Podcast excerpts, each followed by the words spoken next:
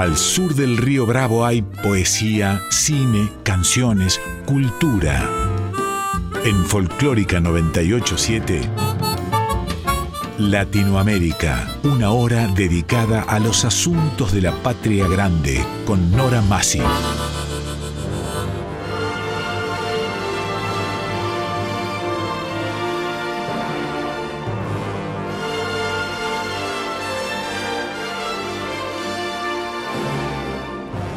Latinoamérica, novela, cuento, teatro, poesía, música, artes visuales, ciencia y arte. Este programa es auspiciado por SADE, Sociedad Argentina de Escritores.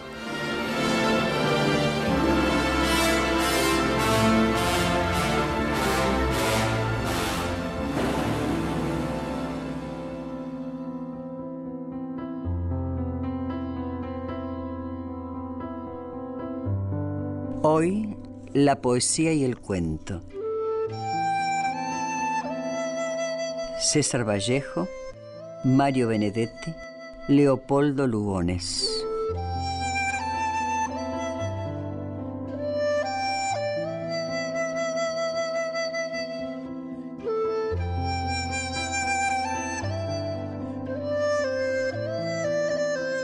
Primera parte.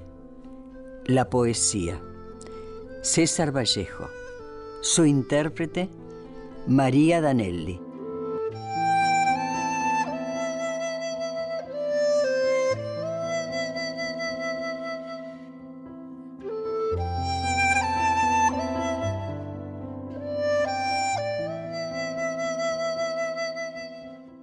César Vallejo nació el 16 de marzo de 1892 en Santiago de Chuco. Es el poeta peruano más reconocido internacionalmente.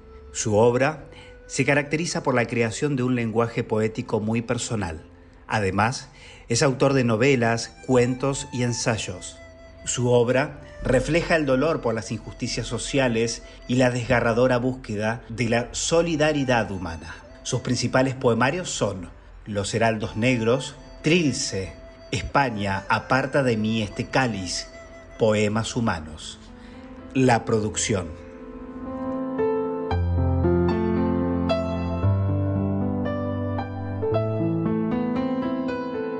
Hay golpes en la vida tan fuertes, yo no sé, golpes como del odio de Dios, como si ante ellos la resaca de todos los sufridos empeorara en el alma.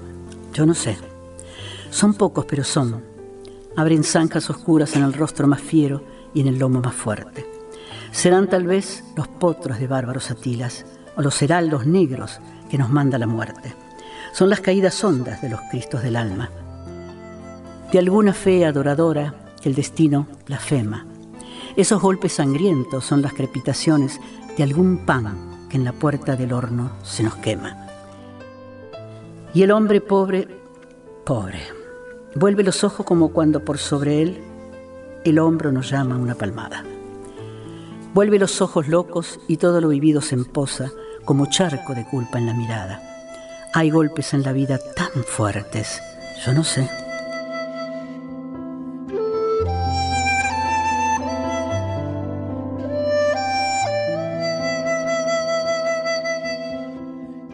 Bordas de hielo. Vengo a verte pasar todos los días, vaporcito encantado, siempre lejos. Tus ojos son dos rubios capitanes. Tu labio es un brevísimo pañuelo rojo que ondea en su adiós de sangre. Vengo a verte pasar hasta que un día, embriagada de tiempo y de crueldad, vaporcito encantado siempre lejos, la estrella de la tarde partirá. Las jarcias, vientos que traicionan, vientos de mujer que pasó, tus fríos capitanes darán orden y quien habrá partido seré yo.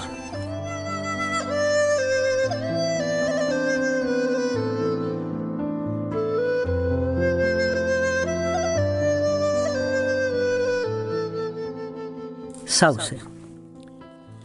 Lirismo de invierno, rumor de crespones, cuando ya se acerca la pronta partida, agoreras voces de tristes canciones que en la tarde rezan una despedida. Visión del entierro de mis ilusiones en la propia tumba de mortal herida. Caridad verónica de ignotas regiones, donde a precio de éter se pierde la vida. Cerca de la aurora partiré llorando, y mientras mis años se vayan curvando, curvará guadañas mi ruta veloz. Y ante fríos óleos de luna muriente, con timbres de aceros en tierra indolente, cavarán los perros aullando un adiós.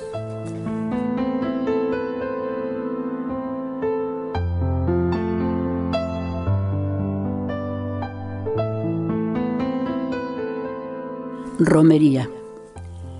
Pasamos juntos, el sueño lame nuestro país, qué dulce, y todo se desplaza en pálidas renunciaciones sin dulce. Pasamos juntos las muertas almas, las que cual nosotros cruzaron por el amor, con enfermos pasos ópalos, salen en sus frutos rígidos y se ondulan en nosotros. Amada, vamos al borde frágil de un montón de tierra. Va en aceite ungida el ala, y en pureza, pero un golpe al caer, yo no sé dónde, afila de cada lágrima un diente hostil. Y un soldado, un gran soldado, heridas por charreteras se animan en la tarde heroica y a sus pies muestra, entre risas, como una gualdrapa horrenda el cerebro de la vida. Pasamos juntos, muy juntos. Invicta luz, pasa enfermo, pasamos juntos las lilas mostazas de un cementerio.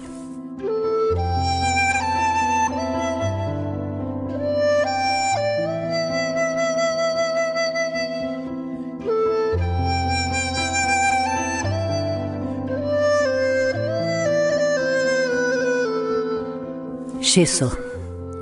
Silencio. Aquí se ha hecho ya de noche. Ya atrás del cementerio se fue el sol. Aquí se está llorando a mil pupilas. No vuelvas, ya murió mi corazón. Silencio. Aquí ya todo está vestido de dolor riguroso y arde apenas como un mal querosene esta pasión. Primavera vendrá, cantará Seba, desde un minuto horizontal, desde un hornillo en que arderán los nardos de Eros. Forja allí tu perdón para el poeta, que ha de dolerme aún como clavo que cierra un ataúd. Mas una noche de lirismo, tu buen seno, tu mar rojo, se azotará con olas de quince años, al ver lejos aviado con recuerdos mi corsario, paje mi ingratitud. Después tu manzanar, tu labio dándose y que se aja por mí, por la vez última, y que muere sangriento de amar mucho, como un croquis pagano de Jesús, amada, y cantarás y ha de vibrar el femenino en mi alma como una enlutada catedral.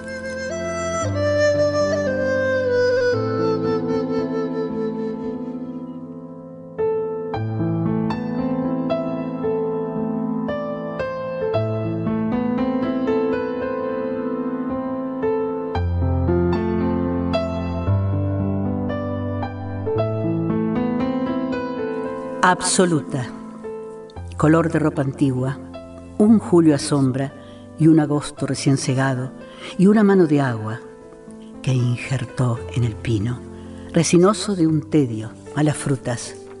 Ahora que es anclado, oscura ropa, torna rociada de un suntuoso olor, a tiempo, a abreviación, y he cantado el proclive festín que se volcó.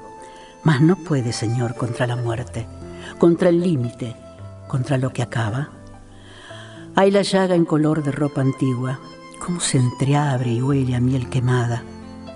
Oh unidad excelsa, oh lo que es uno por todos, amor contra el espacio, contra el tiempo.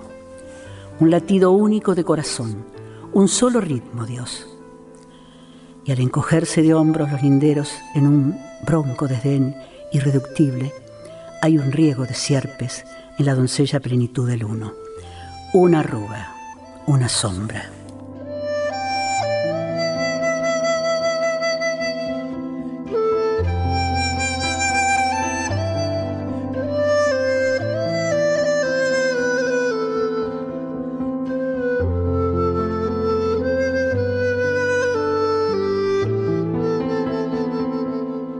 Y si después de tantas palabras ¿Y si después de tantas palabras no sobrevive la palabra?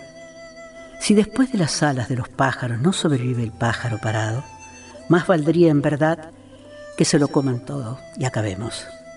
Haber nacido para vivir de nuestra muerte, levantarse del cielo hacia la tierra por sus propios desastres y espiar el momento de apagar con su sombra su tiniebla. Más valdría, francamente, que se lo coman todo y que más da.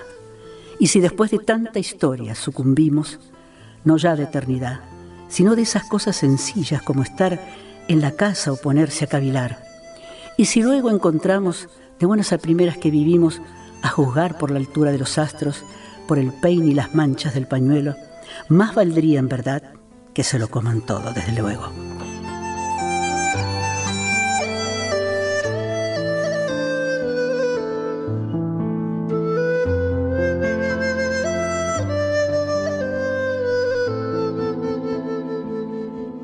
Cuídate, España.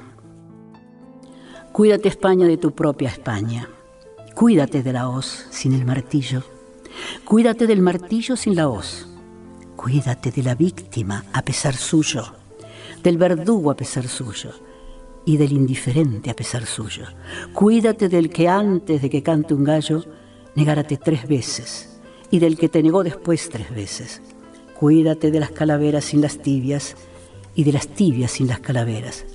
Cuídate de los nuevos poderosos, cuídate del que come tus cadáveres, del que devora muertos a tus vivos. Cuídate del leal ciento por ciento. Cuídate del cielo más acá del aire. Y cuídate del aire más allá del cielo. Cuídate de los que te aman. Cuídate de tus héroes. Cuídate de tus muertos. Cuídate de la República. Cuídate del futuro.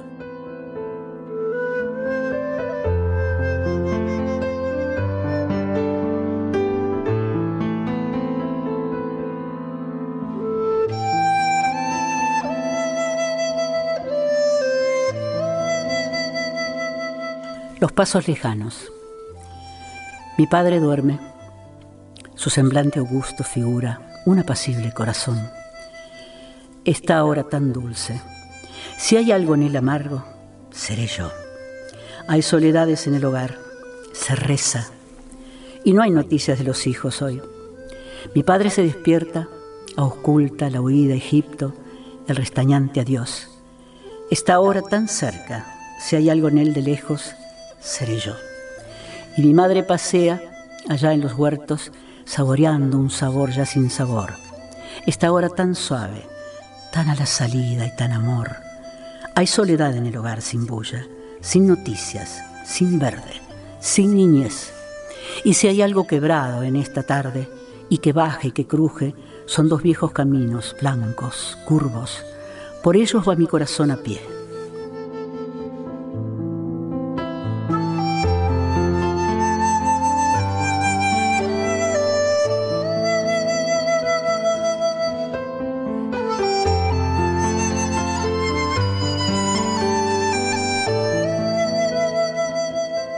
Una piedra negra sobre una piedra blanca.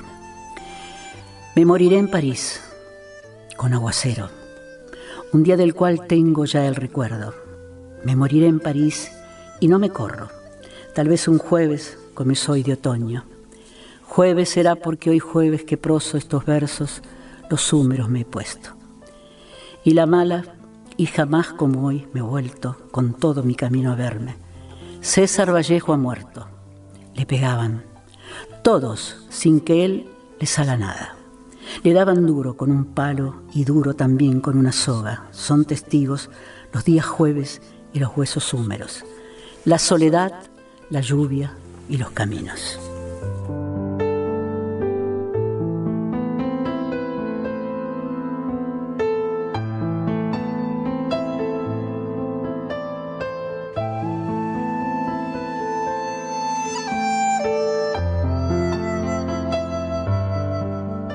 Deshojación sagrada.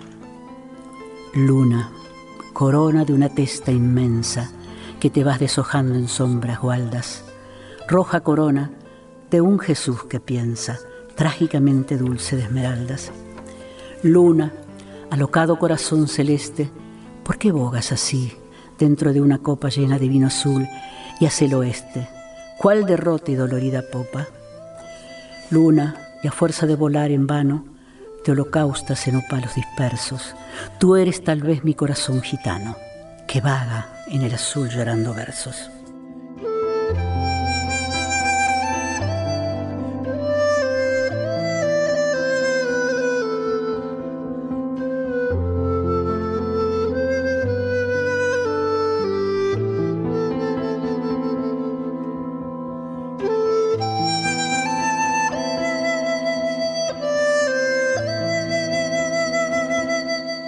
Donde nunca llegaremos, donde aún sin nuestro pie llegas a dar por un instante, será en verdad como un no estarse. Es ese un sitio que se ve a cada rato en esta vida, andando, andando, de uno en fila. El horizonte color se muere por colonizar para su gran cualquier parte.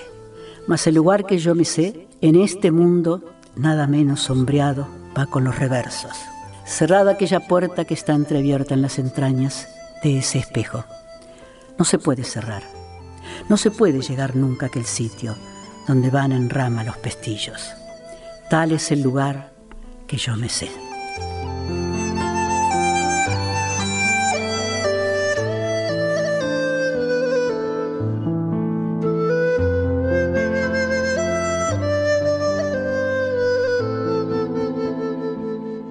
Masa.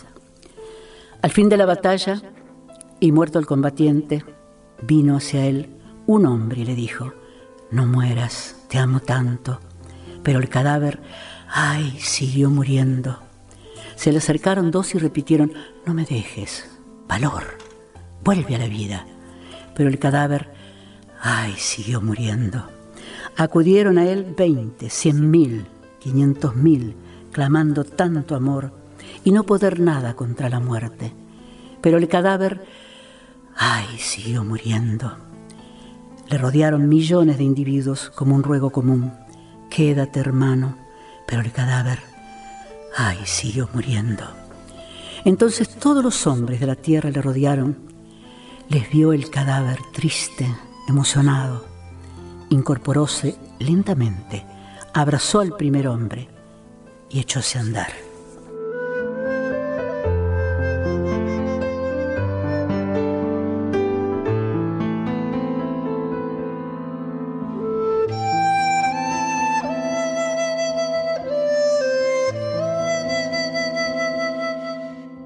Epístola a los transeúntes. Reanudo mi día de conejo, mi noche de elefante en descanso. Y entre mí digo, esta es mi inmensidad, en bruto a cántaros, este es mi ingrato peso, que me buscará abajo para pájaro. Este es mi brazo, que por su cuenta rehúsa ser ala. Lúgubre isla me alumbra continental, mientras el Capitolio se apoya en mi íntimo derrumbe y la asamblea en lanzas clausure mi desfile. Pero cuando yo muera de vida y no de tiempo, cuando lleguen a dos mis dos maletas, este ha de ser mi estómago en que cupo mi lámpara en pedazos. Esta aquella cabeza que espió los tormentos del círculo en mis pasos, este ha de ser mi cuerpo solidario, por el que vela el alma individual. Este ha de ser mi ombligo en que mate mis piojos natos. Esta mi cosa tremebunda, en tanto convulsiva ásperamente convalece mi freno, sufriendo como sufro del lenguaje directo del león, y puesto que he existido entre dos potestades de ladrido, convalezco yo mismo, sonriendo de mis labios.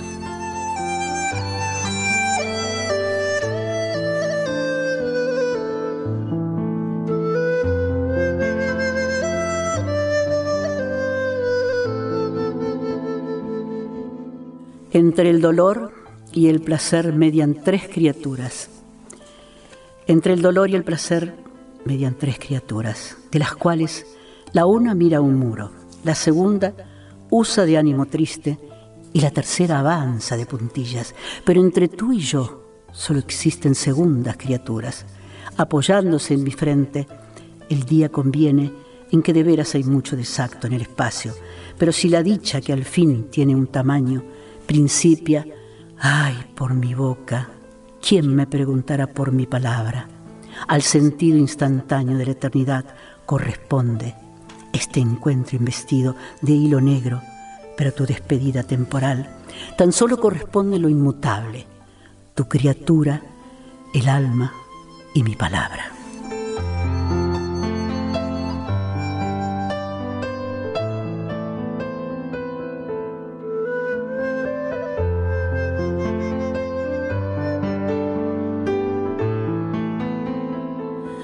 Los dados eternos para Manuel González Prada.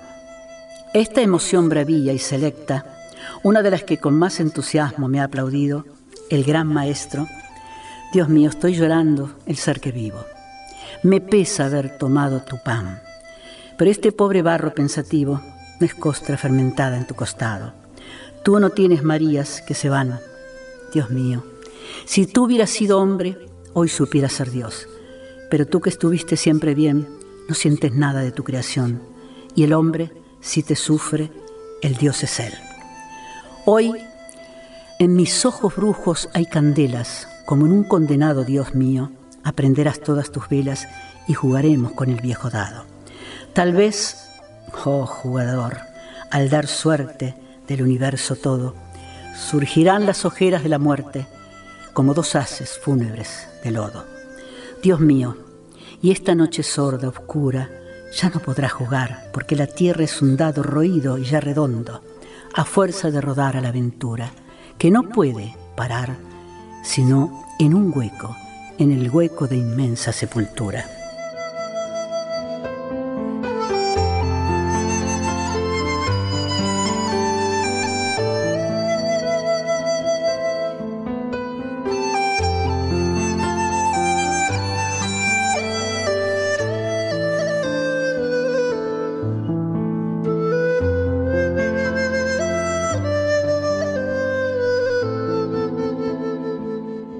Mayo vierte el humo doméstico en la aurora, su sabor a rastrojo, y canta siendo leña la pastora, un salvaje aleluya sepi rojo, humo de la cocina, aperitivo de gesta en este bravo amanecer.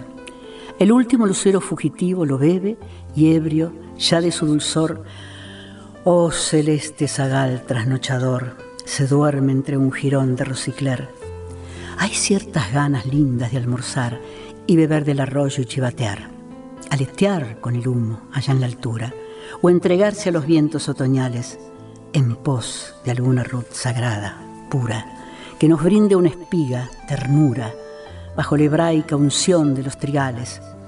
Osa al hombro calmoso, acre el gesto brioso, va un hombre labrador, airichugo, y en cada brazo que parece yugo, se encrespa el férreo jugo, palpitante, que en creador esfuerzo cotidiano chispea como trágico diamante, a través de los poros de la mano, que no ha bisantinado aún el guante. Bajo un arco que forma verde aliso, oh cruzada fecunda del andrajo, la zagala que llora, su yaravía la aurora, recoge, oh Venus pobre, frescos leños fragantes en sus desnudos brazos arrogantes, esculpidos en cobre, en tanto que un becerro perseguido del perro por la cuesta bravía corre ofrendando al floreciente día un himno de Virgilio en su cencerro.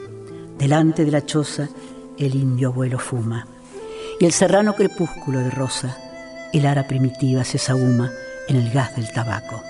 Tal surge de la entraña fabulosa de popéyico guaco, mítico aroma de bronceníos lotos el hilo azul de los alientos rotos.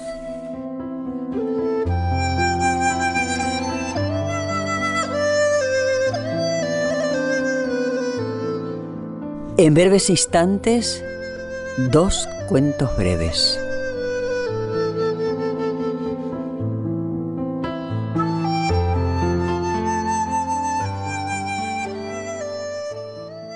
Latinoamérica, con Nora Masi en Folclórica 987.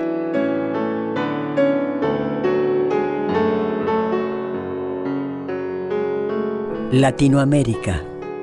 FM 987 Folclórica Nacional. Segunda parte. Dos cuentos breves.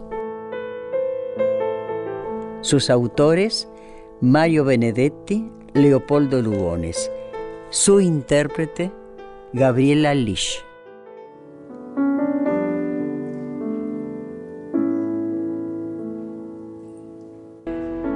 Mario Benedetti nació en Uruguay, de padres italianos, en 1920. Hombre polifacético, ha escrito numerosos libros, ensayos, poemas y artículos periodísticos. Su larga trayectoria comenzó en 1945, fundando el semanario Marcha y colaborando a lo largo de esos años en multitud de publicaciones.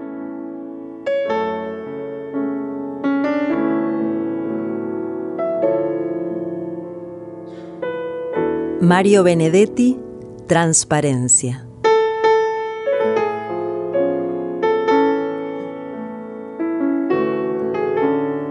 Desde la muerte de Jorge, Claudia venía todas las tardes a recostarse en esta baranda como si le agradara contemplar el río de gente hombres maduros con su valijita rectangular de casi ejecutivos, lentos viejos en la etapa del bastón, muchachas de espléndido vaivén, señoras con perro, trabajadores de overol, policías, mendigos, todos concurrían y transcurrían. En aquella esquina clave, donde tantas veces había esperado a Jorge cuando salía del banco a encontrarse con ella, estaba absolutamente segura que en algún instante, nunca era el mismo, aparecería Jorge la imagen de Jorge caminando entre los otros, pero mucho más simpático y apuesto que los demás. Era una imagen nítida, poco menos que real, solo que transparente. Todo en él, traje, brazos, piernas, hasta los zapatos, era transparente. Todo menos la mirada. Quizá esto se debiera a que lo último vivo que recordaba de Jorge eran sus ojos o tal vez se debiera a que Jorge tenía ojos muy cálidos y a la vez penetrantes. Lo cierto era que en la visión aquellos ojos no eran transparentes, más bien tenía la sensación de que ella se volvía transparente cuando esos ojos, que ella conocía tanto, la miraban. Y esto no solo acontecía en el presente espejismo, también en la realidad había sido así. Era tan transparente la imagen que a través de ella Claudia distinguía a los demás transeúntes como detrás de un cristal coloreado, porque se trataba de una transparencia de color. Como el traje azul que vestía Jorge era transparente, ella veía, por ejemplo, los brazos bajo las mangas, pero como los brazos eran a su vez transparentes, no ocultaban el pedacito de calle o de gente que permanecía detrás. Claudia no se inmutaba no creía en absoluto que aquello fuese algo mágico. Una noche se lo contó a Germán y éste sonrió y le tocó la frente con el índice. Lo que pasa es que lo tenés aquí. Entonces ella le tomó el dedo con una mano y lo apoyó sobre su propio corazón. Y también aquí. Pero ambos sabían, y sobre todo Claudia, que la imagen era una proyección de muchas cosas más. En su momento había llorado, claro, había llorado mucho pero a esta altura ya había admitido para sí misma la muerte de Jorge. Sin embargo, la imagen venía todas las tardes y ella no podía evitar el venir a esperarla. Después de todo, es una forma insólita de asumir tu duelo. Le diagnosticó Lidia, que era solo cuñada de un analista, pero manejaba con espíritu amateur la jerga profesional. Claudia asentía con la cabeza, pero en el fondo sabía que no. En realidad, ya había tenido su duelo y se había sentido destruida, hecha bolsa, como dice su sobrina adolescente, o hecha mierda, como se decía ella misma cuando se miraba al espejo y veía el trajinado dolor, no solo en sus orejas, que es lo clásico, sino también en su pelo, en su boca, en su pescuezo. Lo que más le costó aceptar era que Jorge muriera cuando vivía en su etapa más feliz como pareja, Nunca se había sentido tan cerca de Jorge como en la mañana de ese puto día en que él se quedó de pronto mudo e inmóvil, no ya en medio de una frase, sino en mitad de una palabra. Todavía recordaba con exactitud el sonido de la sílaba viva, pero aún no tenía el coraje de imaginar, de hacer sonar para sí misma la impronunciable sílaba muerta. No obstante, había acabado por aceptar hasta esa palabra rota. La recuperación del ánimo vino de a poco. No te martirices tratando de animarte artificialmente. le había dicho Germán. Sos una tipa muy vital, y si dejas que el tiempo pase, simplemente pase, ya vas a ver cómo la vida te invade de nuevo. Y fue rigurosamente cierto. El tiempo pasó, simplemente pasó, y una mañana se miró al espejo y tuvo un poco de vergüenza al encontrarse linda, pero se encontró.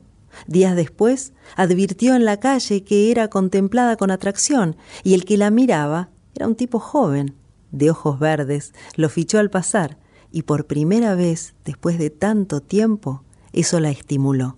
En dos semanas más se le pasó la vergüenza de sentirse cada día mejor, pero igual iba a recostarse todas las tardes a la misma hora en aquella baranda para esperar a Jorge el transparente.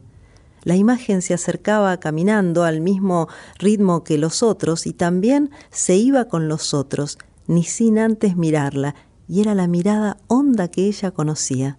En realidad, no eran muchos los que estaban en el secreto. Germán, Lidia, Héctor, pero Lidia y Héctor se preocupaban demasiado cuando ella empezaba a hablar de la transparencia. Quizá les parecía que ese espejismo podía desembocar en una neurosis o en un simple desajuste mental. Trataban entonces de tomarlo a broma, pero inmediatamente advertían que eso podía agraviar a Claudia y cambiaban de tema. Germán, en cambio, la escuchaba con naturalidad y si le preguntaba cómo estaba hoy, triste, alegre. Claudia sabía que no había en la pregunta el menor atisbo de burla o de ironía. Sencillamente Germán quería saber de qué talante había estado Jorge, la transparente imagen de Jorge. Y era lógico que así fuera, porque Germán también lo había querido mucho. Cuando Jorge murió, para Germán había sido algo así como la pérdida de un hermano. Por eso ella se encontraba tan cómoda con él, porque ambos recordaban a Jorge sin ningún preconcepto ni posconcepto. Y hasta se reían a veces cuando evocaban una situación embarazosa o ridícula de un pasado que incluía a los tres. A veces, después de ver la transparencia, Claudia se encontraba con Germán e iban al cine. También iba al cine con Héctor o con Lidia o con ambos a la vez, pero nunca después de la baranda, porque después de la baranda ella quedaba en un estado de ánimo muy particular, no exactamente de tristeza, ni de nostalgia, ni siquiera de euforia, pero de todos modos un estado de ánimo especial que solo Germán era capaz de bancar. Él sabía que cuando la encontraba después de la baranda tenía que quedarse callado una media hora, y él respetaba escrupulosamente el convenio tácito. A veces ella hablaba antes de cumplir el plazo y entonces, por supuesto, Germán continuaba el diálogo. Pero en ese caso no importaba, porque la responsabilidad era de ella. Una de esas tardes no fueron al cine, pero sí a la casa de Claudia. Muchas veces había ido Germán en vida de Jorge y también después. Pero esa tarde se dio una especial comunicación. Tal vez todo empezó cuando ella le ofreció un trago. ¿Whisky? ¿Vodka? ¿Ron? Él dijo vodka y casi se arrepintió. Ella se dio cuenta. ¿Qué pasa? Nada. Solo pensé que la vodka me gusta helada. No con hielo, sino helada. Claro, está en la ladera, dijo ella, y él celebró largamente ese alarde de cultura etílica.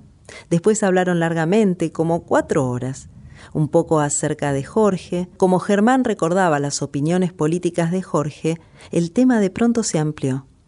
Eso me gustaba en él, dijo Germán. Era claro, era concreto, no te tiraba por la cabeza todas sus lecturas.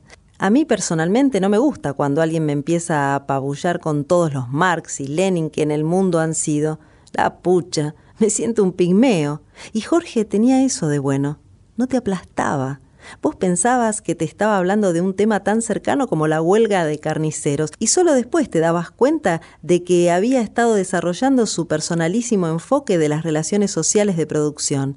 Su conversación era eso, una conversación, no un ensayo con notas al pie. Claudia se quedó un rato como absorta. Ella también podía haber aportado a ese respecto sus propias reminiscencias y experiencias. Por ejemplo, aquellas madrugadas que los encontraban a Jorge y a ella discutiendo, él en la cama, apoyado en un codo, fumando y fumando, ella fumando también, pero sentada a la turca, con la pared como respaldo, sobre las contradicciones entre práctica y teoría o la fórmula para evitar las caídas en el elitismo de vanguardia o la manera de encontrar el punto medio entre obrerismo e intelectualismo o un tema que a ella le fascinaba, cómo distinguir el gusto legítimo del pueblo de ese otro gusto, también popular pero deforme y estragado, que es producto de una alienante cursilería minuciosamente planificada por un clan internacional de canallas y especialistas. A veces los encontraba el día en ese intercambio y Jorge concluía por trabar el despertador diez minutos antes de que sonara para que no chille la histérica del octavo. Luego, durante la jornada, andaban como zombis, pero valía la pena. Sobre eso cavilaba Claudia, tan ensimismada que no percibió la mirada de Germán. De pronto él dijo, ¿Sabes qué es lo que más me gusta de vos?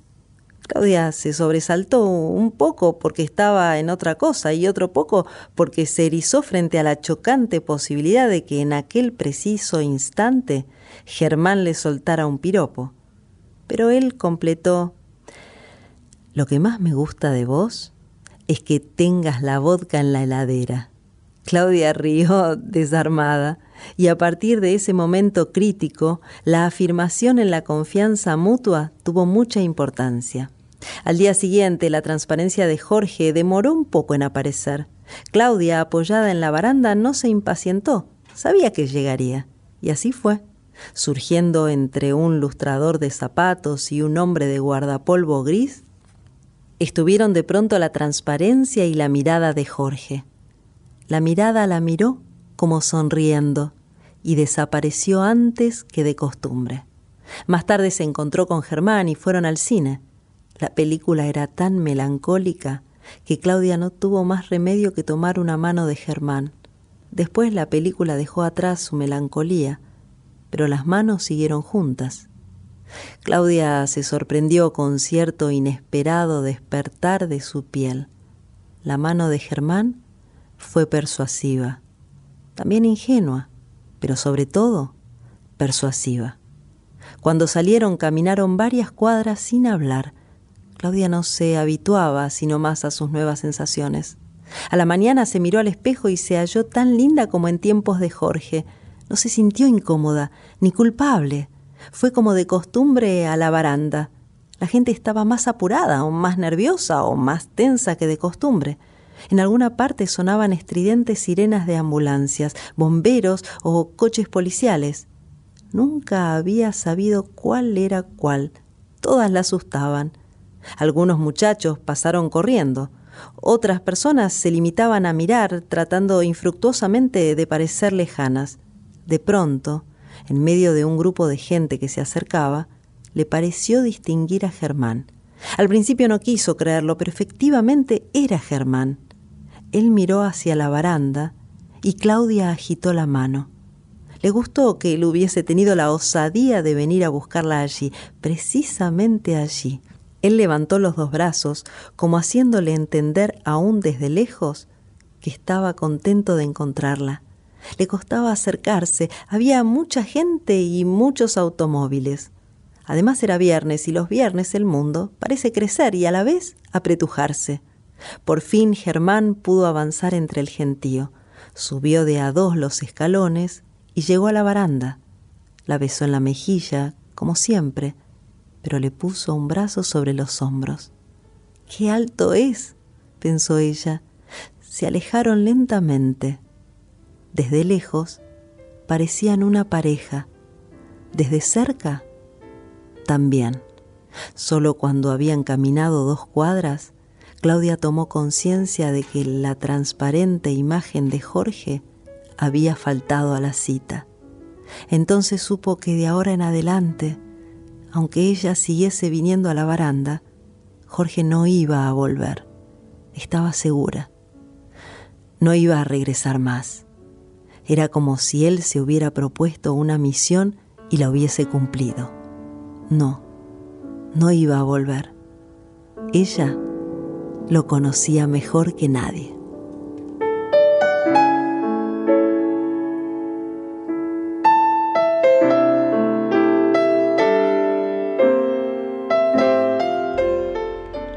El trabajo incesante de Leopoldo Lugones se plasmó en numerosos escritos, artículos de prensa y conferencias que le merecieron el nombramiento en la Asamblea de Cooperación Intelectual de la Liga de las Naciones, el Premio Nacional de Literatura, año 1926, y la presidencia de la Sociedad Argentina de Escritores, fundada con su impulso en 1928 y de la que fue su primer presidente.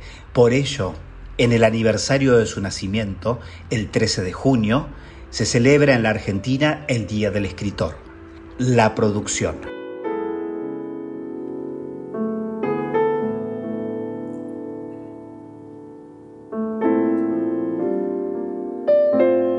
Leopoldo Lugones, El hombre muerto.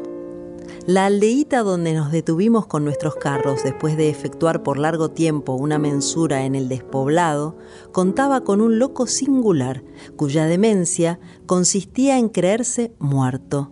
Había llegado allí varios meses atrás sin querer referir su procedencia y pidiendo con encarecimiento desesperado que le consideraran difunto. De más está decir que nadie pudo deferir a su deseo, por más que muchos, ante su desesperación, simularan y aquello no hacía sino multiplicar sus padecimientos. No dejó de presentarse ante nosotros tan pronto como hubimos llegado para implorarnos con una desolada resignación que positivamente daba lástima la imposible creencia. Así lo hacía con los viajeros que de tarde en tarde pasaban por el lugarejo era un tipo extraordinariamente flaco, de barba amarillosa, envuelto en andrajos, un demente cualquiera. Pero el agrimensor resultó afecto al alienismo y no desperdició la ocasión de interrogar al curioso personaje. Este se dio cuenta, acto continuo, de lo que mi amigo se proponía y abrevió preámbulos con una nitidez de expresión por todos conceptos discorde con su catadura. Pero yo no soy loco, dijo con una notable calma que mal velaba, no obstante, su doloroso pesimismo. Yo no estoy loco y estoy muerto efectivamente hace treinta años. Claro. ¿Para qué me morí? Mi amigo me guiñó disimuladamente. Aquello prometía. Soy nativo de tal punto, me llamo fulano de tal, tengo familia allá. Por mi parte, callo estas referencias pues no quiero molestar a personas vivientes y próximas. Padecía de desmayos tan semejantes a la muerte que después de alarmar hasta el espanto, concluyeron por difundir a todos la convicción de que yo no moriría de eso. Unos doctores lo certificaron con toda su ciencia. Parece que tenía la solitaria. Cierta vez, sin embargo, en uno de esos desmayos me quedé. Y aquí empieza la historia de mi tormento, de mi locura. La incredulidad unánime de todos respecto de mi muerte no me dejaba morir. Ante la naturaleza yo estaba y estoy muerto. Mas para que esto sea humanamente efectivo, necesito una voluntad que difiera, una sola. Volví de mi desmayo por hábito material de volver, pero yo como ser pensante, yo como entidad, no existo. Y no hay lengua humana que alcance a describir esta tortura. La sed de la nada es una cosa horrible. Decía aquello sencillamente con un acento tal de verdad que daba miedo. La sed de la nada. Y lo peor es que no puedo dormir. Treinta años despierto. Treinta años en eterna presencia ante las cosas y ante mi no ser. En la aldea habían concluido por saber aquello de memoria. Pasaron a ser vulgares sus reiteradas tentativas para obligarlos a creer en su muerte. Tenía la costumbre de dormir entre cuatro velas. Pasaba largas horas inmóvil en medio del campo, con la cara cubierta de tierra. Tales narraciones nos interesaron en extremo mas cuando nos disponíamos a metodizar nuestra observación, sobrevino un desenlace inesperado. Dos peones que debían alcanzarnos en aquel punto arribaron la noche del tercer día con varias mulas rezagadas. No los sentimos llegar, dormidos como estábamos, cuando de pronto nos despertaron sus gritos. He aquí lo que había sucedido.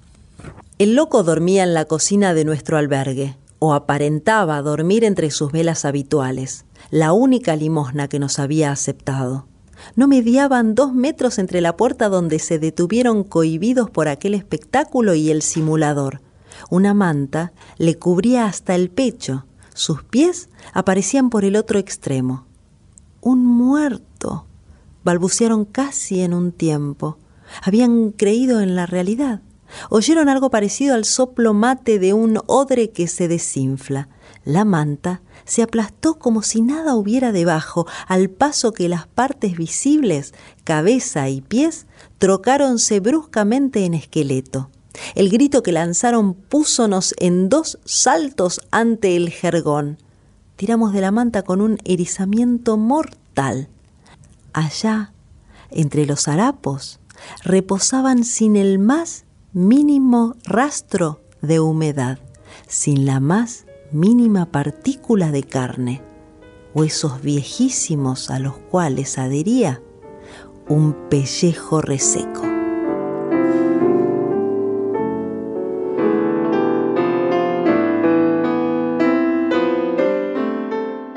Hoy, la poesía y el cuento.